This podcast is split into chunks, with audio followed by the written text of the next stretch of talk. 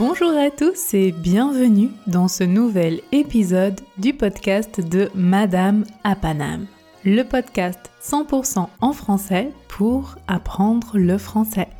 Je m'appelle Marion, j'habite à Paname et Paname, c'est le nom qu'on donne à la ville de Paris.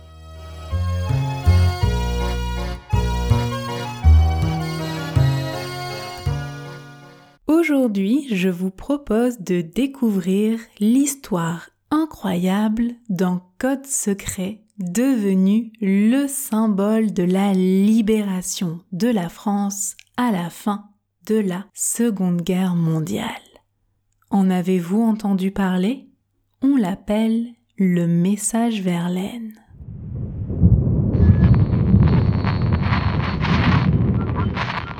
Avant tout, je vous rappelle que la transcription est disponible sur le site www.madameapanam.com. Et je vous préviens tout de suite, il y aura probablement du vocabulaire assez spécifique dans cet épisode.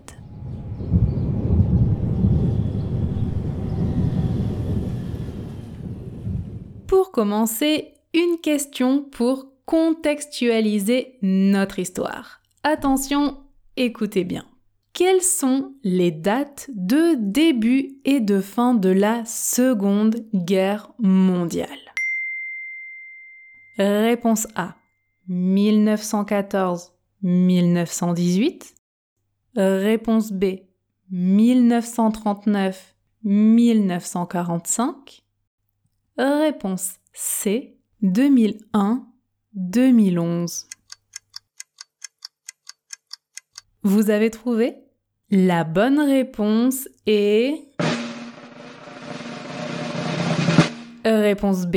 La Seconde Guerre mondiale commence en 1939 et se termine en 1945. Pendant cette Seconde Guerre mondiale, l'Allemagne nazie, dirigée par Adolf Hitler, occupe la France. Mais des groupes de résistants se rebellent contre ce régime fasciste au péril de leur vie et organisent clandestinement la libération du pays. Au péril de sa vie signifie en risquant de mourir car si les résistants sont trouvés, sont démasqués par l'ennemi, eh bien, ils sont en général torturés et tués. Progressivement, la résistance s'organise, mais son gouvernement ne se trouve pas en France. Ce serait trop dangereux. Savez-vous dans quel pays et dans quelle ville se trouve le gouvernement de la résistance française pendant la Seconde Guerre mondiale? Réponse A. À Madrid, en Espagne. Réponse B. À New York, aux États-Unis. Réponse C. À Londres, au Royaume-Uni. Le gouvernement de la résistance se trouve, réponse C, à Londres, au Royaume-Uni, qui est alors une zone libre, un pays qui n'a pas été envahi par les nazis, contrairement à la France.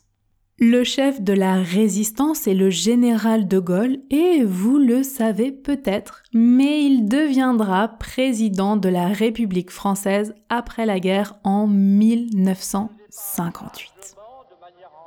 Le président de l'Union française, en même temps que celui de la République, c'est du chef de l'État que doit procéder le pouvoir.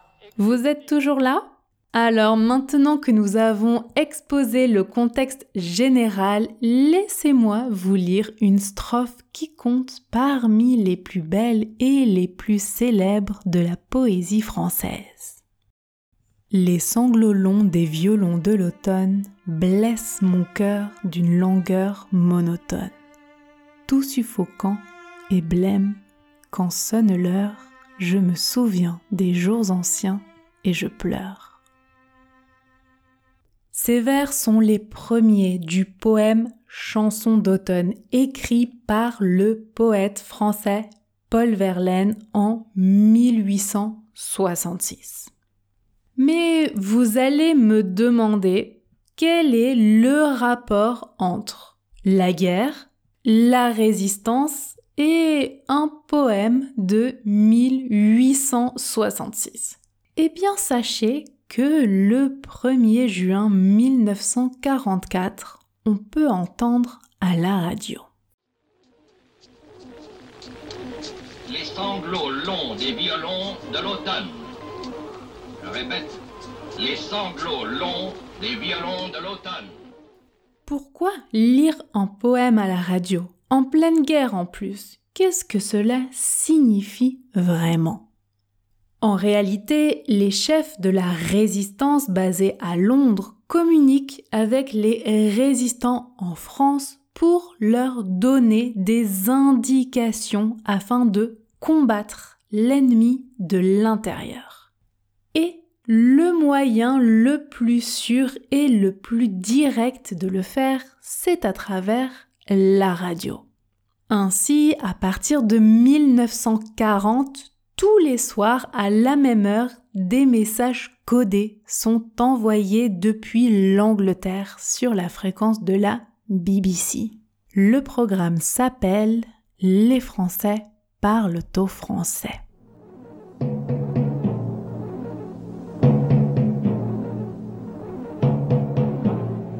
Ici, Londres. Les Français parlent au français. Écouter tout d'abord quelques messages personnels. Si vous aviez vécu à cette époque, vous auriez pu entendre des annonces énigmatiques telles que Le sapin reste toujours vert, La fortune vient en dormant ou De Marie-Thérèse à Marie-Louise, un ami viendra ce soir. La fortune vient en dormant. Heureux qui communiste a fait un long voyage. De Marie-Thérèse à Marie-Louise. Un ami viendra ce soir. Une phrase comme Messieurs, faites vos jeux appelle à un sabotage ou Yvette aime les grosses carottes indique un parachutage d'armes. Un sabotage, je précise, c'est une destruction. Par exemple, on peut dire le sabotage des lignes de communication. Et un parachutage, c'est le fait d'envoyer, de lancer quelque chose d'un avion avec un parachute. Ce sont donc des instructions précises, pour ceux qui les comprennent bien sûr. Évidemment, il est interdit d'écouter ces communications en France. Les postes de radio sont confisqués, c'est-à-dire enlevés, retirés, et en plus, les nazis brouillent le signal. Alors certains arrivent à cacher ces radios et à l'heure de la diffusion des messages codés, toujours à la même heure, certains résistants prennent d'énormes risques et se rejoignent en secret pour recevoir ces précieuses instructions que les ennemis écoutent mais ne comprennent pas. Revenons à notre message Verlaine, d'abord diffusé le 1er juin 1944.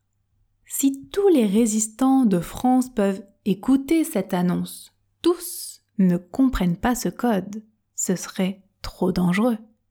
Seuls les membres d'un groupe, le réseau clandestin ventriloquiste basé en France, décryptent ce message Verlaine et savent exactement ce que ce poème signifie.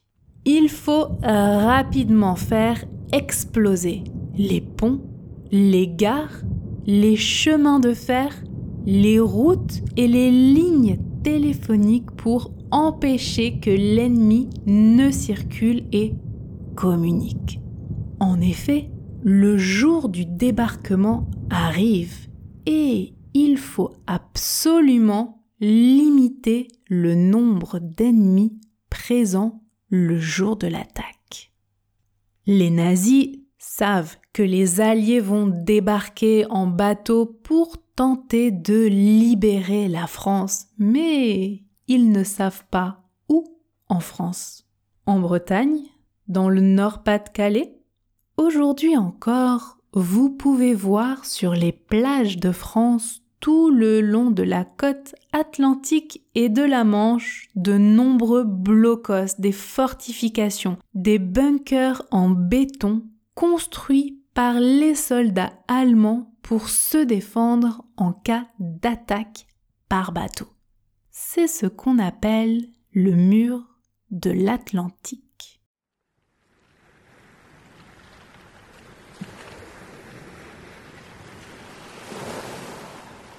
D'ailleurs, savez-vous finalement où les Alliés ont débarqué? En Normandie les Alliés sont arrivés en Normandie. Quatre jours après la première partie du message Verlaine à la radio, le 5 juin 1944 à 21h15, la strophe entière du poème de Paul Verlaine est citée. Les Français parlent Français. Écouter tout d'abord quelques messages personnels. Les sanglots longs des violons de l'automne. Je répète, les sanglots longs des violons de l'automne blessent mon cœur d'une langueur monotone. Je répète, blessent mon cœur d'une langueur monotone.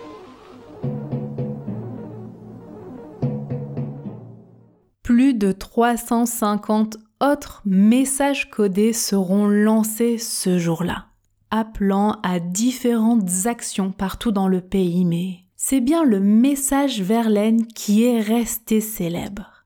Le soir même, des milliers de bateaux remplis de soldats alliés quittent l'Angleterre pour la France. Au petit matin, le débarquement se déroule en Normandie. Aussi appelé le D-Day en anglais, cet événement majeur contribuera à la libération de la France. Le réseau ventriloquiste qui a reçu le message Verlaine ainsi que tous les combattants de l'ombre ont grandement contribué à cette victoire. C'était Madame à le message Verlaine, un code secret pour libérer la France. Pour soutenir ce podcast, aimez, commentez et partagez. La transcription est disponible sur le site www.madamapanam.com.